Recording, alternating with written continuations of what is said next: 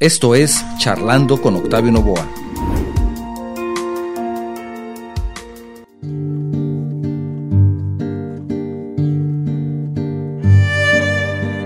Una leyenda es una narración de hechos naturales o sobrenaturales o una mezcla de ambos que se transmite de generación en generación de forma oral o escrita. Generalmente el relato se sitúa de forma imprecisa entre el mito y el suceso verídico, lo que le confiere cierta singularidad. En México, esta tradición vocal desciende desde la época prehispánica. Acompáñanos a esta charla con Salvador López, director de Tox Media, donde hablamos justamente de las leyendas mexicanas. Empezamos.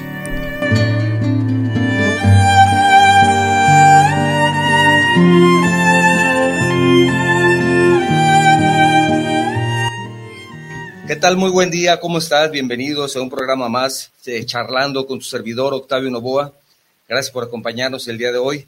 Estamos transmitiendo de manera simultánea y en vivo desde nuestro estudio en la ciudad de Guadalajara, Jalisco, México, para todo el mundo, por medio de las plataformas de Guanatos FM Network, radio y televisión por Internet, Facebook y YouTube. Para nuestra audiencia en los Estados Unidos, quiero recordarles que hay un número telefónico al cual ustedes pueden marcar. Es una llamada sin costo para ustedes, que es el 425-394-7097. De esa forma se enlazan directamente a nuestro programa llamada sin costo.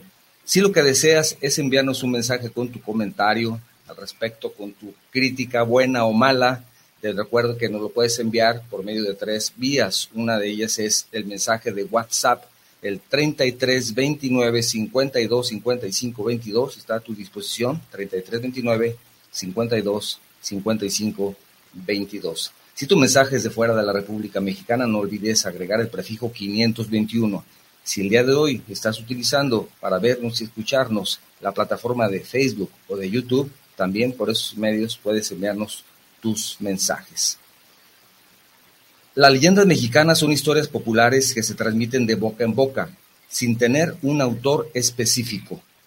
Cuentan sucesos naturales o sobrenaturales que nacieron en épocas y lugares reales, dando así cierta veracidad a los relatos.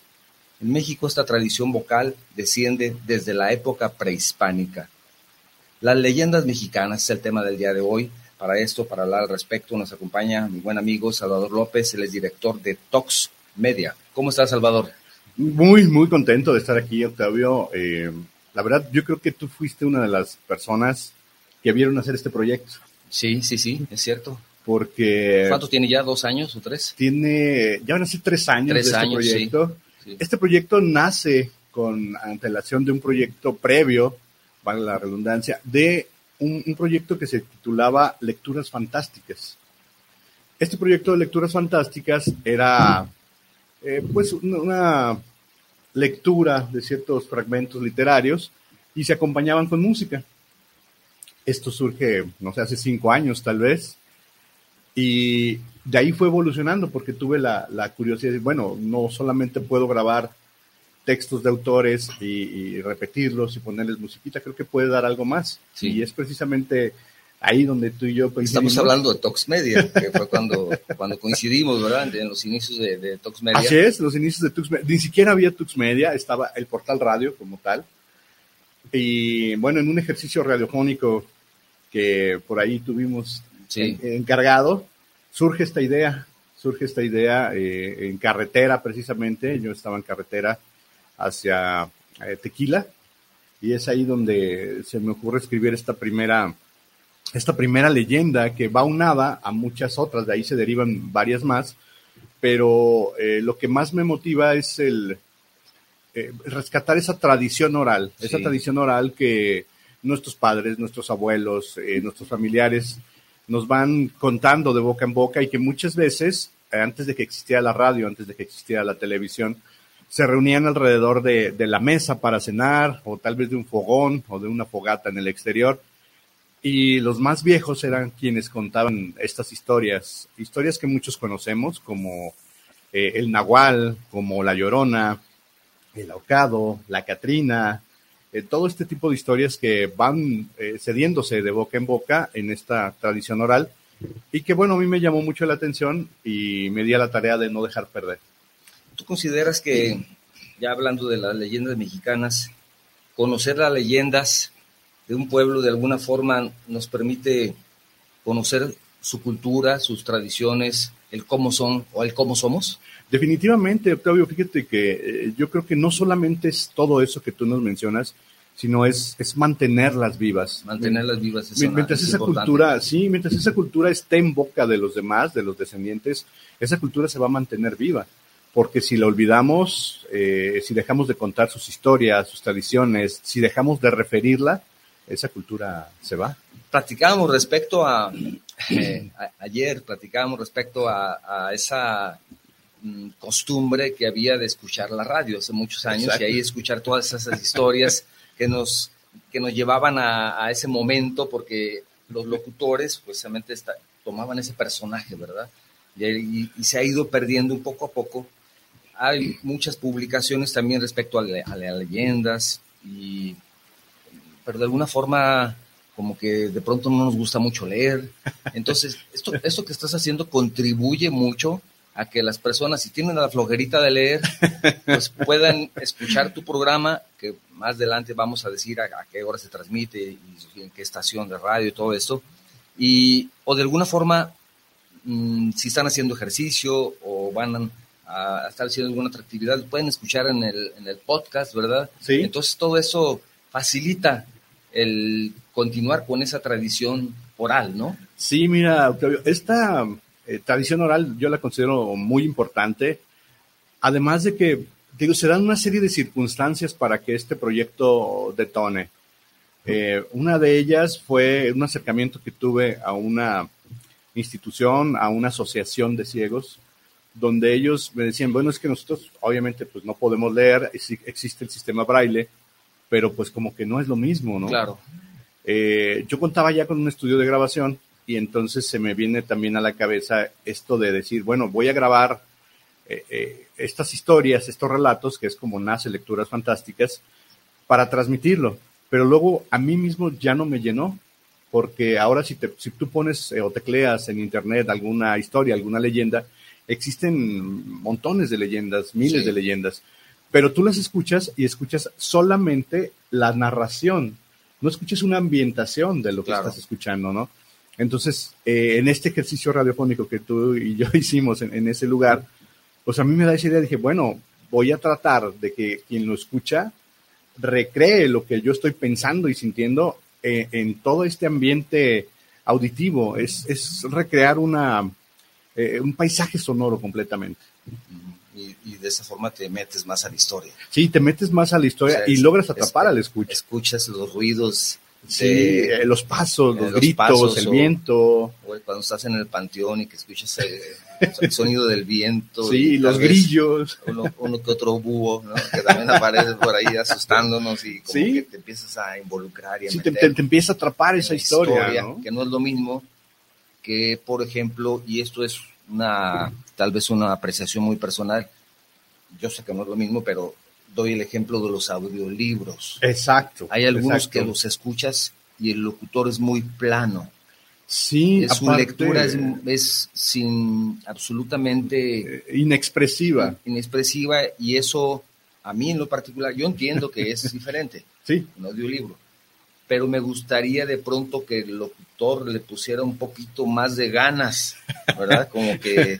que se entusiasmara un Que fuera un poco enfático cuando debe de serlo, que fuera un poco más rápida su lectura, que fuera más lenta dependiendo de lo que está diciendo, que cambiara un poco, un poco tal vez el tono de la voz cuando se refiere a, un, algo que menciona otra persona, a un diálogo, ya no te digo que sean varias voces, pero que él mismo trate de cambiar un poco. Exacto. Que es lo que hacen los, los actores de doblaje, ¿verdad?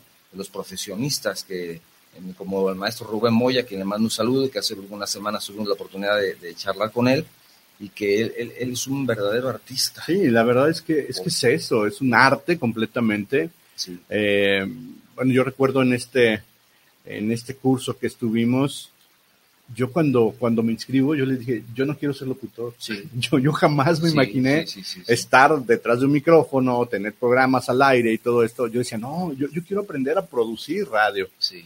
Pero yo no me imaginaba detrás de un micrófono. Sí. Sin embargo, es muy bueno conocer todo eso. Sí, desde luego. Es parte de la formación, ¿verdad? Sí, claro. Aunque tu negocio más está en la producción. Sí, este... Te gusta, más, ¿no? La producción. sí, me, gusta mucho la producción. Y pues fíjate cómo una cosa te va llevando a la otra, ¿no? Eh, yo cuando sugiero que, me dieran oportunidad de que estas pequeñas producciones de audio, estas leyendas, eh, estuvieran al aire, yo nunca me imaginé presentándolas y nunca me imaginé interactuando con el público, que de repente eh, es tanta la, fibra emocional que mueves de las personas que, sí, te, sí te asombra, ¿no? Hay gente que, llora, hay gente que ríe, hay gente que recuerda su lugar de origen. Y esto es una satisfacción. Que se lo platicaba la abuelita. Exacto. Y, hablando ya de, las, de las leyendas mexicanas, mm, hay algunas que son más conocidas por todos, ¿no? Pero me platicabas algo muy interesante, por ejemplo, de La Llorona, que es, sí. ¿quién no conoce la leyenda de, La Llorona, ¿no? Llorando por sus hijos. y, y, pero me decías que hay lloronas en todo el mundo. Sí, es que, mira, eh, inicialmente tú escuchas hablar de La Llorona eh, yo creo que no hay estado de la República que no se le adjudique. Pero la sientes muy mexicana, ¿verdad? Sí, dices, ah, la Llorona es de Michoacán, la Llorona es de Jalisco. Ah, es de Jalisco. Ah, más es de Guadalajara. sí, sí, sí, es más es de mi colonia, ¿no? Sí, sí, sí, sí. Yo la conocía, estaba aquí en la misma cuadra, ¿no? Sí. Es tan así eh, el amor que se le tiene a este tipo de leyendas y narrativas que nos las apropiamos. Y las escuchamos de ese boca en boca donde el abuelo o los tíos o el más viejo de la familia nos la iba cediendo de esta manera verbal y nosotros, como buenos mexicanos, siempre la aderezamos con algo más, ¿no? Eh, se escuchaba la llorona que caminaba por tal lado, ah, sí, pero decía esto, o le hablaba fulanito, o le hablaba perenganito, ¿no? La, adecuamos a la colonia. La adecuamos, sí, la tropicalizamos, como se dice por ahí, pero no, no solamente somos nosotros quienes se apropian de esas leyendas. Al hacer nosotros el relato de esta llorona, nos dimos cuenta que se empezó a comunicar gente de Sudamérica y nos decía, no, es que la llorona es de Guatemala, es de Salvador, de México. Sí, sí, es, nuestra llorona. Pero lo que más nos sorprendió es que había lloronas en Japón, que había lloronas en Alemania, que había lloronas en, en prácticamente todo el mundo. Entonces, wow, ¿cómo, cómo es posible? ¿De dónde es la llorona? ¿De dónde es la llorona? Eh, fíjate, ¿hasta dónde puede llegar una leyenda? Sí. Que puede ser incluso en varios países, con sus pequeñas variantes, supongo. Sí, sí, obvio, ¿no? Sin embargo, ahí es donde podemos ver la fuerza y el poder que tiene esa tradición oral. Sí, es definitivo porque bueno, nos la vamos apropiando, la vamos adecuando a nuestras costumbres, a nuestro tiempo, porque son eh, estos legados de voz que se van haciendo de tiempo en tiempo y se van adecuando a los tiempos. Y esto nos sorprendió mucho, pero quizás no tanto, Octavio, como el darnos cuenta, perdón, de historias que, que las escuchamos tan inocentes por, por su superficie, y cuando empiezas a escarbar en ellas te das cuenta que encierran un contexto completamente distinto al que pudiéramos suponer. Ese es el caso, eh, lo platicábamos ayer, eh, del, viejo del costal. El viejo del costal también, el terror de los pobres niños. Sí, no, no, si no te vas a duermes, te va a venir el viejo del costal y te va a llevar. E inclusive hay una canción de Cricri que hace referencia al viejo del costal y los niños, bueno, a lo mejor cuando tú y yo éramos niños, pues sí tenías ese temor de que el viejo del costal, ¿no? Que fuera a pasar y te lleva y, te fuera a hacer pomada, decía mi abuela. Y dices, bueno, pues entonces yo me pedí a la tarea de investigar junto con el equipo de, la Casa de las Palabras para saber, bueno, pues vamos haciendo una historia del viejo del costal, ¿no? Y te das cuenta que existe también en todo el mundo. En Estados Unidos es conocido como The Boogeyman y eh, aquí en México, el viejo del costal. Entonces, hacer esta investigación nos lleva a encontrar un asesino serial que realmente existió, que no era de México, pero era de España. Ese sí no era de México. Ese sí no era de aquí. Los malos no son de aquí. y, y, fue una sorpresa muy, muy grande eh, saber que sí existió el viejo del costal, que tenía un nombre, que tenía un lugar donde nació, que había fotografías de él y que aparte trabajaba en conjunto con una bruja, con una hechicera, una, una mujer que se que prometía estos remedios milagrosos y usaba parte del cuerpo de los niños para, para fabricar. Por eso decía que algunas leyendas nacen en, en épocas sin lugares reales. Sí, así es. Y se empiezan a crear. ¿verdad? Sí. O se empiezan tal vez a distorsionar y haciéndose más a modo de las personas para que puedan ser contadas. Pero, pero es muy interesante. Quiero recordar a nuestros amigos que nos ven y nos escuchan el día de hoy, tenemos un número telefónico de WhatsApp disponible para mensajes de WhatsApp 33 29 52 55 22, el prefijo 521. Platícanos cuál es tu, tu leyenda mexicana favorita, o que no sea mexicana, platícanos cuál es, cuál es tu, mándanos un mensaje en dónde te encuentras y cuál es tu leyenda favorita, tu comentario. También si nos está escuchando en los Estados Unidos, tienes un número telefónico disponible, es una llamada sin costo para ustedes, el 425-394-7097, y así nos pueden escuchar también. O también recibir nuestros mensajes en Facebook y en YouTube para ver qué, qué opina respecto al viejo del costal y a la llorona. ¿Y cuál otro, cuál otro podemos pensar que corresponde de, la, de las más conocidas? Pues mira, eh, yo creo que de las más conocidas, y poco sabemos que realmente es una leyenda, es esta, cuando, cuando esta, este relato, cuando este legajo alcanza la historia. Eh, yo creo que todos hemos escuchado hablar del Pípila. Sí, claro. claro Eh, un personaje real. ¿Un personaje real o no? A lo mejor no. A lo mejor no, a lo mejor sí. Eh, buscando por ahí en, en los eh, libros, en la los historia, libros de historia, ¿verdad? lo, lo encuentras referido, Sí, pero El no hay, Pípila. una, hay, no hay una... pero no hay un pípila como tal, ¿no? Y que realmente cargó una losa de no sé cuántos kilos Sí. en la espalda. Eh, también es otro de los puntos que, que nos interesó bastante. Eh, hemos realizado en la Casa de las Palabras también, aparte de, eh, de leyendas, de esas leyendas urbanas que todos eh, conocemos, hemos realizado trabajos eh, relacionados con la historia, relacionados con la independencia, y nos damos cuenta que los villanos no eran tan villanos como se creía y que los héroes no eran tan héroes como se creía, ¿no? Eh, te refiero al Pípila porque hicimos un trabajo acerca de la independencia de México y se llama Sueños de Libertad, está dividido en tres capítulos y en esta investigación nos damos cuenta que cuando fue la ocupación de la Lóndiga de Granaditas, eh, está muy lejos, la, la, verdad está muy lejos de la historia que conocemos, ¿no? Eh, encontramos bibliografías referidas en la UNAM donde describen una verdadera carnicería, donde describen que cuando eh, logran ingresar a la lóndiga había un nivel em, de sangre en el interior, como si fuera agua. Ellos caminaban, los soldados caminaban, y el agua les llegaba un poco abajo de la rodilla. Abajo de la rodilla. Imagínate el escenario, ¿no? O sea, 30, 40 centímetros de agua. De sangre. de- de Y- sangre. Y, y quienes conocemos el edificio de la Lóndiga, no es un edificio pequeño, es un edificio enorme, Hablas de una masacre. una masacre, una masacre indescriptible. Se le escapa de las manos a Hidalgo. Él intenta entre la tropa, pues darles calma, darles serenidad. No lo logra y finalmente desiste y eh, aquello se convierte en una, en una barbarie, ¿no? Entonces es cuando la leyenda se mezcla con la realidad y dices, bueno, ¿qué pasó? O nada más me contaron la parte bonita de la historia.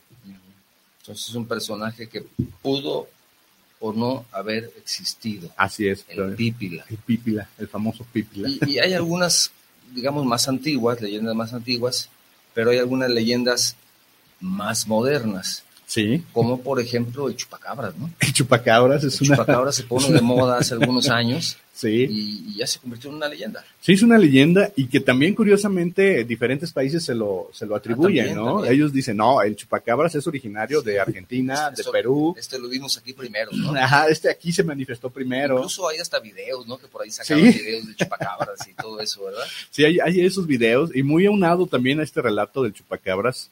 Está uno que es, eh, ese sí yo me atrevería a decir eh, netamente mexicano, tal vez algunos países del sur, pero es el nahual, eh, la- los famosos nahuales, que se encuentra descrito por ahí en las enseñanzas de Don Juan, de este señor Castaneda, donde relata cómo hay un animal de poder para todos los seres humanos. Y ese animal de poder muchas veces, cuando llega a ser una consolidación con su huésped, este huésped se puede convertir en un nahual y tomar la forma de ese animal. Entonces, esto sí todavía es un, es un hecho, un mito, como tú quieras llamarle, que se mantiene vigente hasta nuestros días. Si tú te metes por ahí a, videos de YouTube y esto, ellos dicen, ah, un nahual eh, captado en vivo, un nahual grabado en realidad, o un nahual real. Pero esta tradición del nahual se remonta hasta la época prehispánica. Se dice que el mismo emperador, ah, se me fue el nombre, el que está en el billete de 100. No sé. Este señor. en este momento no es políticamente correcto hablar de. Referirlo, pero bueno. Este señor se decía que tenía el poder de, del nahual, pero en dos animales. Él se podía convertir en el colibrí, es nuestro emperador poeta, y eh, también se podía convertir en un coyote. Entonces. Sí, leyendas de, de incluso personas que se transmiten, que se transforman a, animales. Exacto. Incluso varios tipos de animales, ¿no? Sí. O sea, no necesariamente em, un coyote o un solo animal en lo específico, ¿verdad? Sí, es a, es a lo que me refiero, que este, este emperador, él tenía esa posibilidad de, de, convertirse en, en, dos animales completamente distintos, uno de hecho muy pequeño y otro pues más, más agresivo y más grande. Y así, por ejemplo, nosotros iniciamos esta cuestión de los relatos de las leyendas, eh, precisamente con una historia, con una leyenda de la cosmovisión wixárika, eh, de cómo ellos conciben el universo a través de ese legado eh, de boca en boca que se va transfiriendo, tal como el Popol Vuh en, en el sur de México. Eh, leyendas prehispánicas. Sí, leyendas prehispánicas. En este caso eh, le dimos vida a Guatacame, que es una, eh, que es el hombre en la cosmovisión wixárika y cómo este hombre va, pues, evolucionando según este relato y cómo van, se van creando las cosas y cómo les va poniendo nombre. Y hay una parte que no, que no, que no me gusta mucho, que no es muy equitativa, porque a Guatacame lo acompaña una, una perrita, todo el tiempo hay una perrita que lo está acompañando, y finalmente esa perrita se convierte en mujer y es, es su compañera de, toda la vida, ¿no? Pero ambos eh, recorren el, mundo muy similar a, la inundación, porque el mundo se inunda y luego se seca y luego vienen eh, gigantes que quieren poseer el maíz, que es principalmente la base de la, de la cultura eh, de México y de otros países pero es una riqueza cultural la que se va transmitiendo a través de, este legado eh, de boca en boca. Y como te digo, es importante sí, sí lo mantenerlo. Sobre todo, ¿qué, qué, opinas mm, respecto a el conocimiento de estas leyendas en, en los más jóvenes? ¿Qué, ¿Qué, opinas? ¿Hay interés desde tu punto de vista o no hay interés? ¿Qué, qué opinas? Fíjate que sí lo hay. Eh, yo al inicio creí que no iba a verlo, que era un programa dedicado, sí, para, para, gente de más edad, de más... Como tú. Sí, como yo, de ah. más experiencia. este, y que los jóvenes no iban a tener interés en este tipo de, de proyectos, ¿no? Pero cuando empezamos a transmitir este programa, cuando empezó a salir al aire, nos sorprendimos mucho de que jóvenes e inclusive niños se comunicaban y decían, ah, esa historia me la contaba mi abuelo, o esa historia me la contaba mi papá, o yo oí hablar de eso hace mucho tiempo. Y la verdad es para nosotros un, verdadero placer poder aportar ese granito de arena y tratar de mantener esa tradición oral eh, viva. Entonces sí has, notado que hay interés. Bastante, bastante, interés. Y tal vez ahora los padres jóvenes que tú sabes que ahora los jovencitos tienen hijos a muy temprana edad. Sí. A lo mejor ellos también se le van a contar a sus hijos, ¿no? Yo creo que sí, porque una forma de recordar. Para ver si los asustan y los tienen tranquilos, porque ahora ya. Dejan de hacer o se pues despegan del. Ya, no le tienen miedo a nada, ¿verdad? Ya no le tienen miedo a nada, pero a lo mejor les puede servir. No, ya les dices que hay un fantasma y ya están con el celular a ver si lo graban. Sí, sí, a veces es cierto. o buscando información. O buscando información. Sí, no, no, no. Yo creo que ya es más difícil asustarlos. No, pero siempre es importante seguir manteniendo ese tipo de, de tradición. ¿Qué, qué, otro, ¿Qué otra leyenda mexicana muy tradicional o conocida recuerdas, que nos puedas platicar. Pues mira, hay una leyenda que también nosotros les llamamos eh, leyendas recurrentes, porque así como sucede en este estado, sucede en otros, e inclusive en otros países, hay una leyenda que le llaman la leyenda de la taconuda. Taconuda. La leyenda de la taconuda, eh, que se refiere a una mujer que este, pues es violentada, la asesinan eh, generalmente a un lado de un camino, de una carretera, y después esta mujer toma, toma venganza, ¿no? Eh, generalmente del género masculino. Entonces aquellos conductores que la ven por las noches dicen, ah, mira, ahí va una chica, déjame hablarle, a ver si la llevo, a ver si la acompaño. Eh, les ofrece esta facilidad de que se detiene el auto, ella los saluda, inclusive acepta irse con ellos, y cuando ya va el vehículo en marcha, es cuando se percatan de que subieron a, un, descarnado, se les sí, a una, sí, una persona que aparentemente tiene una fisonomía humana, pero va recurriendo el, rato. Podrá ser como en Estados Unidos los zombies, ¿no? Pudiera ser, a lo mejor, eh, pero la, la, diferencia del zombie es que el zombie ya está muerto y tú lo ves ahí caminando torpemente y todo este rollo. Y la descarnada, o, bueno, esta figura de la taconuda, tú la ves en su momento íntegra, ¿no? Inclusive con su ropa impecable y todo esto. Y se sube a tu vehículo y volteas, la ves y está bien. Ah, su, sorpresita. Sí, sí, sí, ya después, conforme va avanzando la plática y todo esto, ya te dan cuenta que es una calavera, un esqueleto lo que llevan ahí. Sí, sí, sí. Pues eso, pues para los amigos conductores del transporte público, aguas, para los amigos viajeros, más vale que mejor sigan de filo, ¿no? Sí, ¿no? Historias similares como la de niños o mujeres también que solicitan el servicio de taxi. Inclusive ahora ya con estas nuevas plataformas hay ah, ya hay la leyenda del Uber. Sí, sí, sí, sí, Ya, ya, hay, ya hay conductores que nos la han referido, ¿no? Sí. Que llegan al lugar, eh, hay algunas ocasiones que no, que no acude nadie, hay otras que sí, se sube la persona, lléveme a tal domicilio, llegan y cuando llegan la persona ya no está en el vehículo. La nueva leyenda del Uber. Sí, las nuevas leyendas, que yo creo que se van adecuando a los tiempos, sí, ¿no? Sí, definitivamente. Esa adecuación tiene que ser, antes era un taxi, ahora es una aplicación. Es una aplicación. En, tu celular que puedes llamar de diferentes. Uber, la conocida, ¿no? Sí, sí, sí, la, es la más conocida. Sí. Eh, ¿Cómo le llaman? De de qué? De, de plataforma. De, plataformas vehiculares. sí, una, una, para todo hay aplicaciones, déjase una aplicación también de leyendas, para que ahí aparezcan también. No tarda, no tarda, aquí nuestro compañero que es muy, muy inquieto. Quiero recordar por última vez el número telefónico para las personas que nos escuchan en los Estados Unidos, 425-394-7097. Es una llamada sin costo para ustedes. De esa manera pueden enlazarse también al programa. Me decían, bueno, ¿y para qué quieres un número telefónico? ¿Para qué te van a hablar si te están viendo, te están escuchando tal vez en Facebook?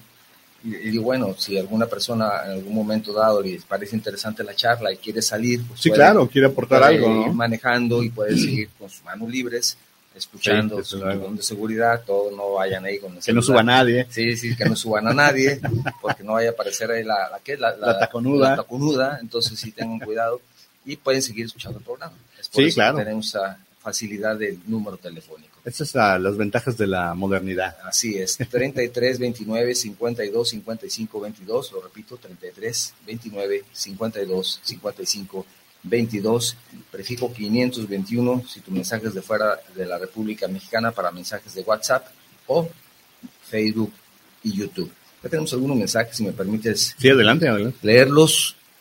Robert Arce manda saludos desde Los Ángeles, California. Dice saludos para charlando Saludos por llevar ese gran espacio ahora de los temas de las leyendas. También Areli Sepúlveda, saludos desde León, Guanajuato, saludos para el programa. Saludos al invitado, dice qué interesante el tema de hoy, nos dice Areli desde León. También tenemos un saludo de Jorge Miranda desde Salamanca, Guanajuato. Excelente programa, gracias, un gran saludo, felicitaciones por llevar el tema de las leyendas. Aquí en el estado dice tenemos la leyenda del Callejón del Beso. Sí, cómo no. Por supuesto. El Callejón del Beso que, que ahí en Guanajuato es, digamos... Está, está repleto no pueden, decir, no pueden decir que no es de ahí, ¿verdad? sí, está repleto de leyendas Guanajuato. También tenemos saludos Olivia Llamas, felicidades por el programa, saludos al invitado, felicitaciones por lo que haces. muy amable, muchas gracias. Enrica Molinari, saludos desde Veracruz, otro Ah, lugar. mira, el buen café. Ah, bueno, además, saludos allá al, al café de la parroquia.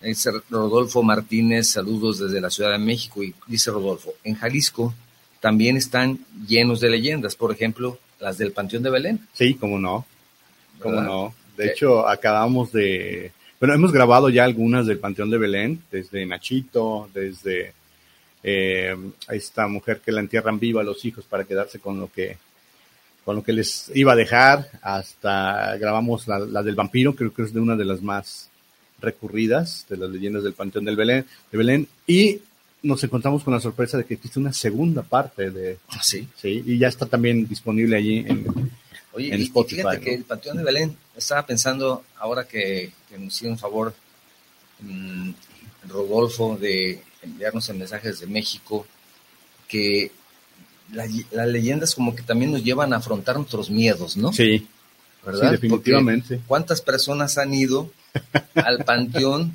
nada más por las leyendas, por lo que se dice, Ajá. y, y incluso de joven yo me acuerdo que te retaban a que te quedaras ahí hasta que oscureciera, ¿no?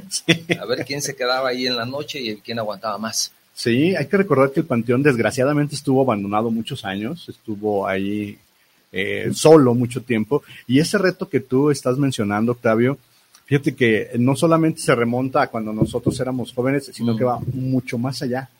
Cuando los estudiantes de medicina del siglo. XIX estaban ahí, era, era un reto. Eh, Tenías que acudir Sí. al columbario, que es Sí. la parte donde entras del lado izquierdo o al lado derecho, es un columbario donde están todas las gavetas, y al fondo de ese columbario tenías que poner un clavo. Y tenías que dejar ese clavo y decir, mira, yo puse ese clavo, ¿no? Sí. Y hay otra leyenda que surge de esto, donde un joven es retado, un joven médico, a que deje el clavo en esa pared. Entonces va con toda la bola y todo el rollo, estamos hablando del siglo eh, XVIII, principios del XIX. Entonces la vestimenta era muy su generis, era muy elegante, con tu capa y todo el rollo. Entonces se meten sin que el guardia los vea, ponen su clavo cada uno y corren. Pero cuando corren, uno de ellos, a uno de ellos lo sujetan. El muerto ya me agarró, ¿no? Ya me agarró. Y sufre de un infarto. Sintió la mano huesuda. Sí, sí, sí, le da un infarto y muere en el columbario. Muere, muere ahí en el panteón, en el exterior. Y pues los, los otros pues corrieron, ¿no? Del susto. Pero al día siguiente se dan cuenta que el chico se clavó la capa. Ya es que usaban una capa.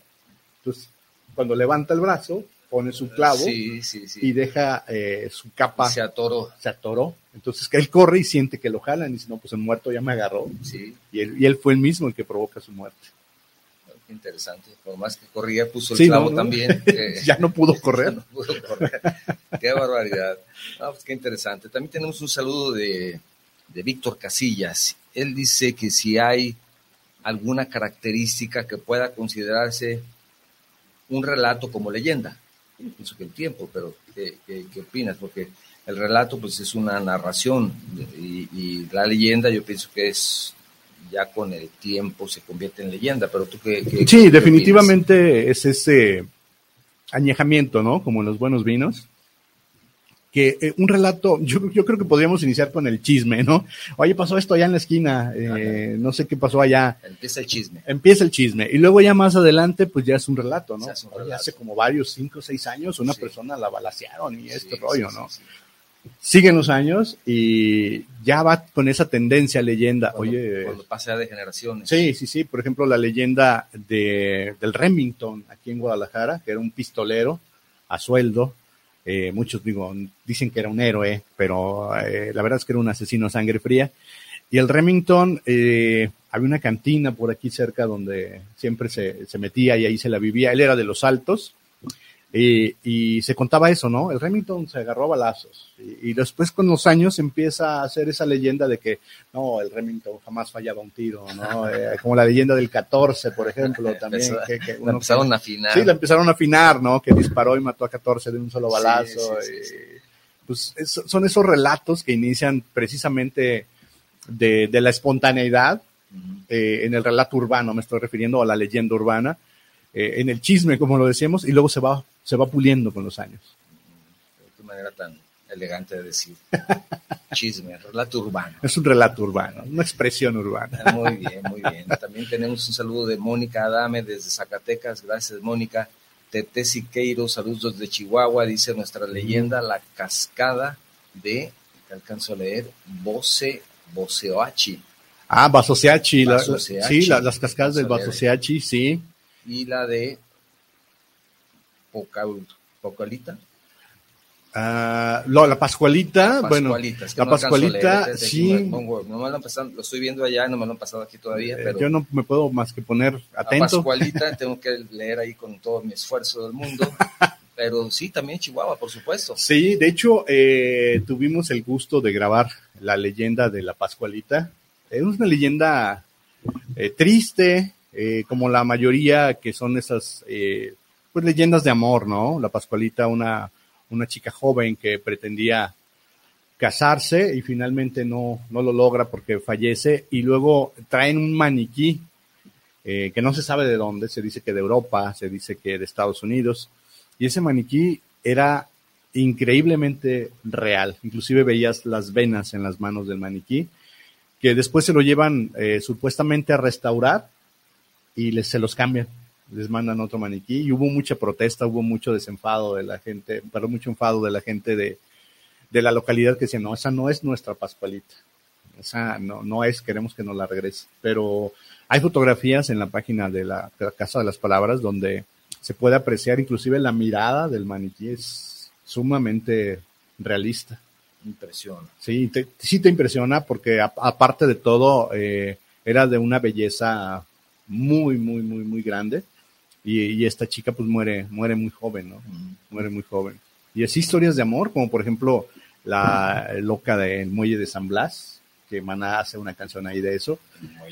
Y empiezas a indagar en la historia y resulta que sí fue real, que sí existió esta persona, que sí se le veía en las calles ahí, este, vagando, eh, esperando a un marinero, curiosamente, que, que no regresó porque su embarcación pues se hundió, no le avisaron o a lo mejor es la parte romántica, ¿no? y, como un marinero tiene un amor en cada puerto, pues tal vez se quedó en otro. Incluso me parece que hay una estatua ahí también con... Sí, sí la hay. No, esa está en,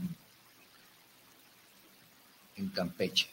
En Campeche hay una, en, San Blas hay, una estatua ahí que es una mujer mirando al mar. Ah, sí, es eso. Que justamente quedó ahí esperando a que regresara el, el amante el marinero. el marinero, sí, el prometido, ¿no? Prometido, sí. fue, se, fue a la mar y no regresó. Yo creo que es un tema muy común. mirando hacia el mirando hacia el mar con la esperanza de que algún día regrese, ¿no? Ese tema es de los marineros, también es un, tema que se presta mucho. Hay una canción de Mecano, inclusive, donde se refiere a Miguel, era el nombre del marinero, que espera a, regresar a, su puerto, a regresar con su amada, pero el mar estaba enamorado de esta chica y decide retener a Miguel en el fondo del mar. Entonces hay una, hay una frase muy bonita que dice que las olas son provocadas eh, por es una lucha muerte que tiene Miguel con el mar. Entonces es una referencia también ahí a, este tipo de situaciones. También tenemos un mensaje de Vertigia Milagros. Saludos a su programa, los escucho en Bogotá. Saludos en México. Es muy sonada, dice México, es muy sonada la leyenda de la China Hilaria. Saludos hasta Jalisco, México. La China Hilaria, dice Vertigia. Mónica Adame, saludos desde Zacatecas. También Mario Mancera, saludos para el programa de Charlando. No olviden la leyenda de los volcanes. Aquí los escucho en Puebla desde la Angelópolis, la ciudad de las tantas iglesias que hay ahí, ¿verdad? Claro, los volcanes, ¿no? Y la mujer dormida. La mujer dormida, el Catepetl, el Iztaccíhuatl, como, como yace ahí en sus brazos del guerrero. Y, este tipo de leyendas, como la del eh, Basasiachi, son las que dan origen a las formaciones, eh, por ejemplo, volcanes, cascadas, ríos, lagos, como la rodilla del diablo también allá en Michoacán en el Parque Nacional, donde se dice que el diablo se enfrenta al arcángel Miguel y en esa tremenda lucha el diablo cae, dobla su rodilla y la, apoya sobre, sobre el piso y se queda marcada y así se conoce el lugar como la rodilla del diablo. La rodilla del diablo. ¿Cuántas leyendas puede haber?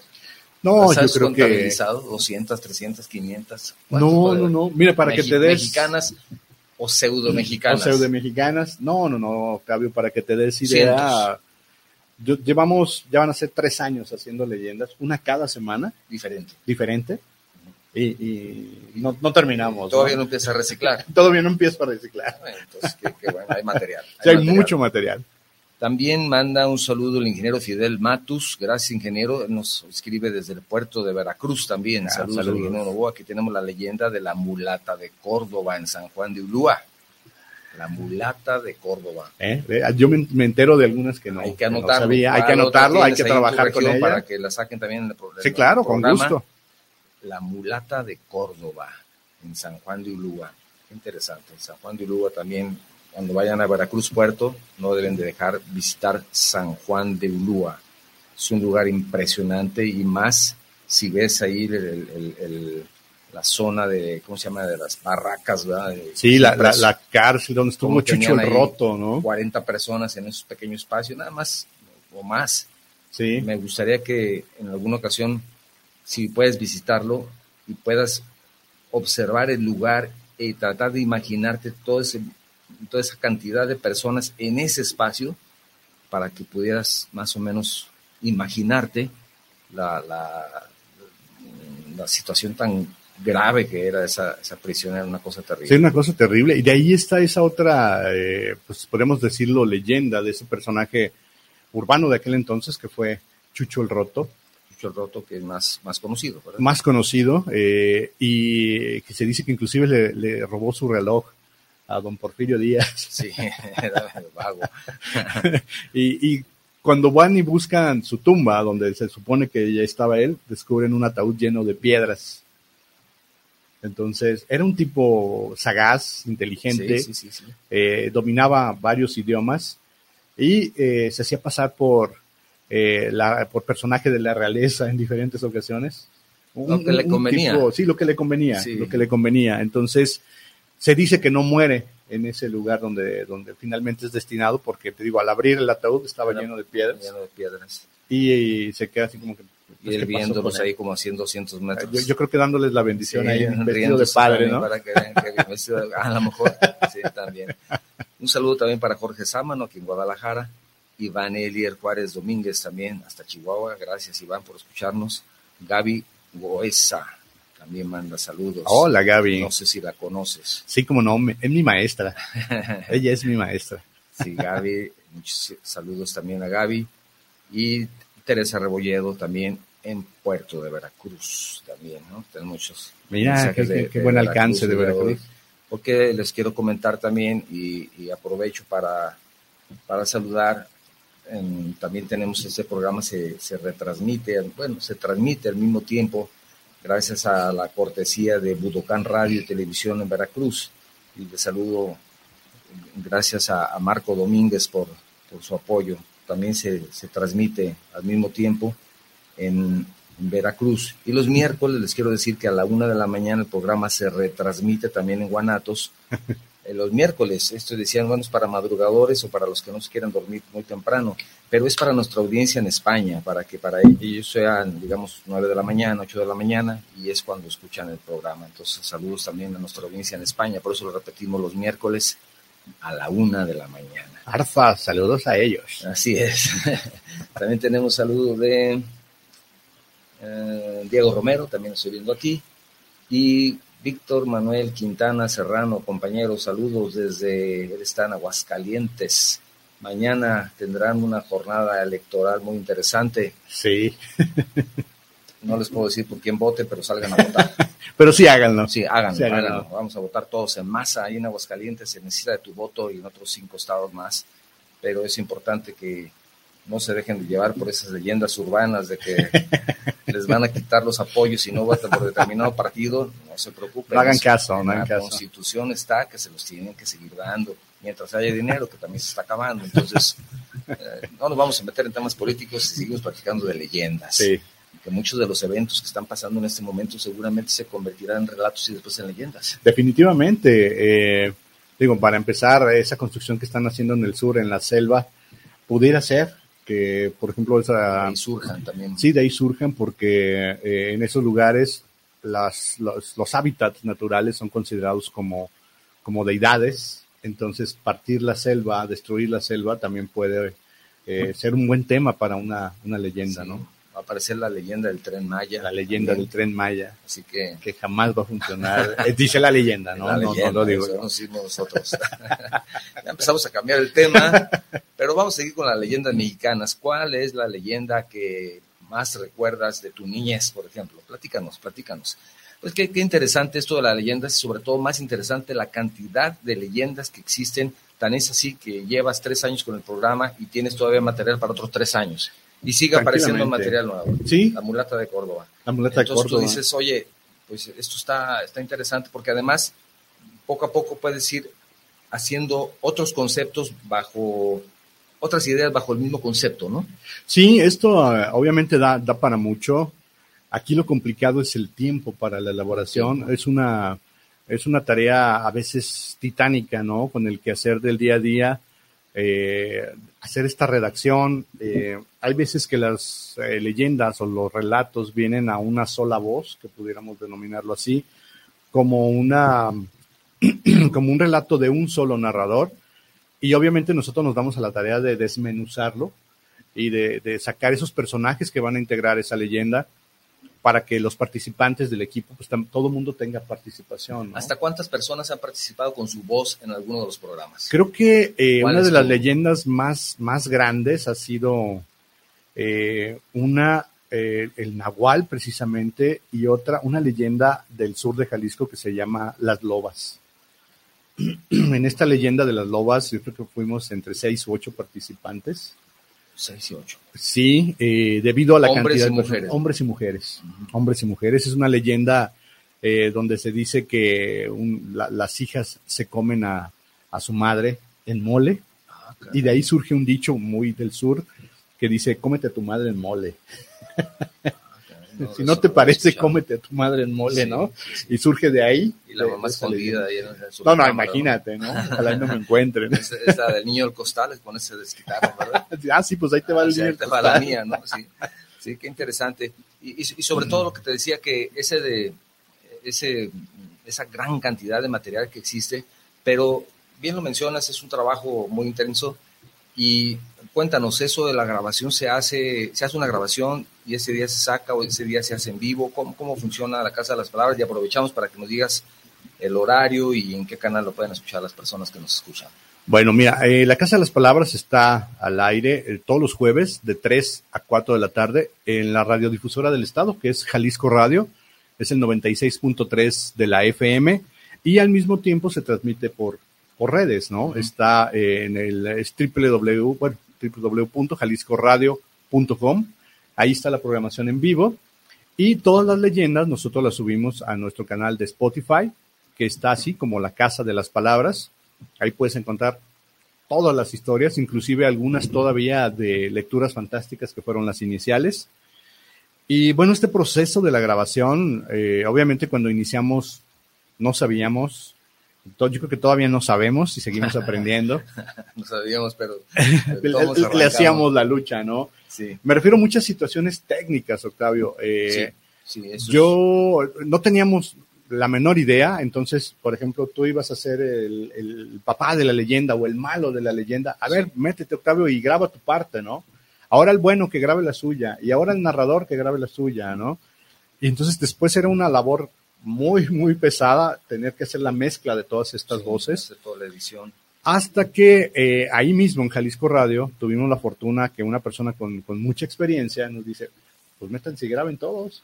Claro, Inclusive le van a dar más énfasis y van a, a jugar más con la cuestión de las voces, claro. vas a ver la expresión de tu compañero y vas a grabar después de eso y todo este rollo. Y empezamos a grabar así. Y esto nos facilitó mucho el trabajo de, de edición, que después también nos encontramos con el problema que las primeras leyendas tenían censura por copyright, porque utilizábamos algún, algún fondo musical, porque Sí. utilizábamos alguna situación. Y esto ya nos lleva a buscar efectos de sonido y música libre de derechos de autor. Aquí yo tengo que agradecerle mucho al buen eh, Frank Avitia, que fue nuestro editor. Saludos a Frank. Saludos a Frank Avitia. Él me dijo, mira, de aquí, Sí, de aquí úsalo. sí, sí. Y, y yo le estoy eternamente agradecido Él es a, un- a Frank. Qué expertazo. Ah, no, no, no es un maestro en la edición y en la Sí, mezcla. Es maestro, maestro. Sí, sí, la verdad es que sí. Y, y yo me apoyé en él y, y me ayudó mucho. Hasta la fecha sigo utilizando ese, ese enlace que él me proporcionó y le estaré eternamente agradecido porque a partir de entonces dejamos de tener problemas con el copyright. Y, y nos ha funcionado de maravilla. Y es así como nosotros grabamos generalmente, eh, ya sea los martes o los sábados, para tener más o menos una semana para poder editar. Porque sí es un, un trabajo bastante dedicado. Sí, de tres semanas, semana tras semana, ¿verdad? Sí, de semana tras semana y aparte eh, te vas volviendo exigente contigo mismo, ¿no? Eh, tú dices, ¿Te gusta cuando lo escuchas? Sí, claro. O sea, si no me gusta, no, no lo hago, lo repito. O sea, cuando termino la edición, lo escucho, Lo escuchas y, eh, lo envío con algunos amigos, oye, ¿qué te parece? y entonces ya, si hay algo que no te gusta, lo repites. Sí, lo repito, este, eh, el énfasis de las voces, esos matices, esas emociones, eh, al mismo tiempo que tú aprendiste a hacerlo, eh, empiezas a transmitírselo a los demás, ¿no? Porque si hay mucha gente que me dice, oye, yo quiero participar. Y de principio tú dices, pues véngase todo mundo, ¿no? Claro, claro. Pero ya cuando escuchas esa narrativa que es muy plana, que no tiene eh, ese sentimiento, que no tiene esa emoción, dices, no. O sea, qué bueno que me quieras ayudar, qué bueno, y te lo agradezco muchísimo, pero ayúdame también a que el personaje suene como tiene que sonar. Y entonces ya te vas Que a le, le eso. tienen ¿no? que meter alma y corazón. Sí, definitivamente. Es un programa de actuación, prácticamente, una narración que tienes que ser un actor, tienes que tener esas bases de, de- de- también de, de actor, porque eso lo comentaba mucho el maestro Moya, porque Sí. él dice que el actor de doblaje no es, es, puede ser locutor, pero el locutor no puede ser actor de doblaje. Exacto. Es, entonces, es muy importante el actor de doblaje cuando está haciendo el doblaje de algún personaje, tiene que estar dando precisamente todo lo que tú dices, que Sí. es, es el... Y más, y, y se mueve, ¿no? Su movimiento Sí. corporal, todo tiene que funcionar así Ajá. cuando están precisamente haciendo esa narración para, para sentirlo, ¿verdad? Fíjate que a lo mejor es algo que no vemos porque es una grabación de audio, pero eso es algo que, de lo que también nos decía Gaby, por ejemplo, ¿no? Sonríe cuando Sí, vayas a decir sí, esta frase, muévelos, más, emocionate, el enójate. Gesticular y todo Sí, esto. es- eso es básico para que la grabación eh, quede como tú estás buscando, que ese personaje tenga ese matiz, que tenga esa característica, y, y tú en realidad terminas haciendo tuyo a ese personaje, ¿no? Tú, tú tienes que Adoptar imaginar cómo quieres que suene, cómo lo, inclusive muletillas, inclusive modismos que va a usar ese personaje, ¿no? Eh, el día de ayer iniciamos con otro proyecto también eh, de leyendas urbanas, pero más enfocado al terror. Ahí mismo en 96.3, de 12 de la noche a 1 de la mañana. Y ahí es un personaje eh, el que hace estas narrativas que va por las calles de la ciudad y se encuentra con fantasmas, con aparecidos, con una sinfín de, de entes y seres que trae hasta el radio escucha. Pero es precisamente el énfasis y, y la forma de identificar ese personaje el que tú quieres transmitir hacia tu radio escucha. También tenemos otro mensaje de Tete Siqueiros, me está pidiendo que, que te sugiera un manual de lectura interpretativa de un programa también como, que conocemos bien. Dice, o que los mandes a Toastmasters también, ahí para que vayan a un Bueno, no, imagínate estar ahí. de esa forma también aprendan. Tenemos un manual en- en- Ah, no, está genial. de lectura interpretativa, Ajá, entonces eso también te puede ayudar, te lo voy a compartir. genial. Gracias, gracias Tate por la recomendación. Muchas gracias. Saludos a todos nuestros compañeros Toastmasters allá en Chihuahua. Gracias, gracias. Qué interesante. No, lo- no lo había pensado. Gracias por la recomendación. Pues estamos casi concluyendo, estimado. Sí, ya, ya- ya nos andamos yendo. El canal, la hora, todo eso. Recuérdanos, por favor. Es La Casa de las Palabras. Nos encuentras todos los, los jueves en vivo, de 3 a 4 de la tarde, 96.3 de FM aquí en Guadalajara. Eh, veo que tienes mucha audiencia que no es de aquí de la localidad. Entonces nos pueden seguir a través de eh, jaliscoradio.com o www.jaliscoradio.com. Ingresas, eh, la página te va a mostrar una pestaña donde dice en vivo tienes que dar ahí en vivo y luego irte a la programación de FM y así es como puedes escucharnos. Muy bien. Además, este, pues tenemos nuestra página en Facebook como La Casa de las Palabras, en donde también estamos compartiendo el enlace, información, al mismo tiempo que estamos al aire en vivo. Eh, Andy Díaz, que es nuestra compañera que nos ayuda con redes sociales, ella está subiendo material alusivo a la leyenda de la cual estamos hablando para que te des eh, más, más idea del contexto en el cual se desarrolla esta historia. Sí, es importante también. Sí, es, sí, es- sí. es- es interesante. Sí, porque hay lugares que no conocemos, como a lo mejor mucha gente, estas cascadas o la Pascualita. La Pascualita fue un boom porque al mismo tiempo que hablábamos de la leyenda, se compartían imágenes de la Pascualita. Entonces la gente se pudo dar más eh, idea de cómo era, cómo fue y qué es lo que estábamos relatando. Muy bien. Pues estamos prácticamente concluyendo el programa. Muchísimas gracias por habernos acompañado el día de hoy. Ha sido un gusto tener la oportunidad de charlar contigo nuevamente Gracias, Octavio. y- y sobre todo de, de conocer este, este proyecto, que ya no es proyecto, ya es toda una realidad que estás realizando. Estás Sí, realizando. Qué, qué- bueno que pudimos coincidir otra vez. Te agradezco infinitamente, también agradecido con la radiodifusora del Estado, que ya se dio a la tarea de, de repartir este proyecto en, en otros estados, también en radios públicas. Y pues nada, también un, un placer estar aquí y compartir micrófonos contigo, que creo que es la primera vez que lo Sí. hacemos fuera de prácticas, Para ¿no? las prácticas.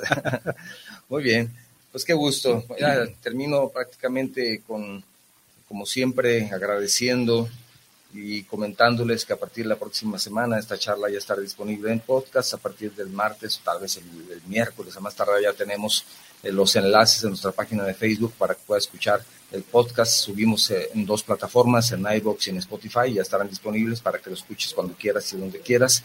Como siempre te digo que si el programa te ha gustado, lo compartas con tus amigos. Si el programa no te gustó, como siempre también, te invito a que lo compartas con tus enemigos.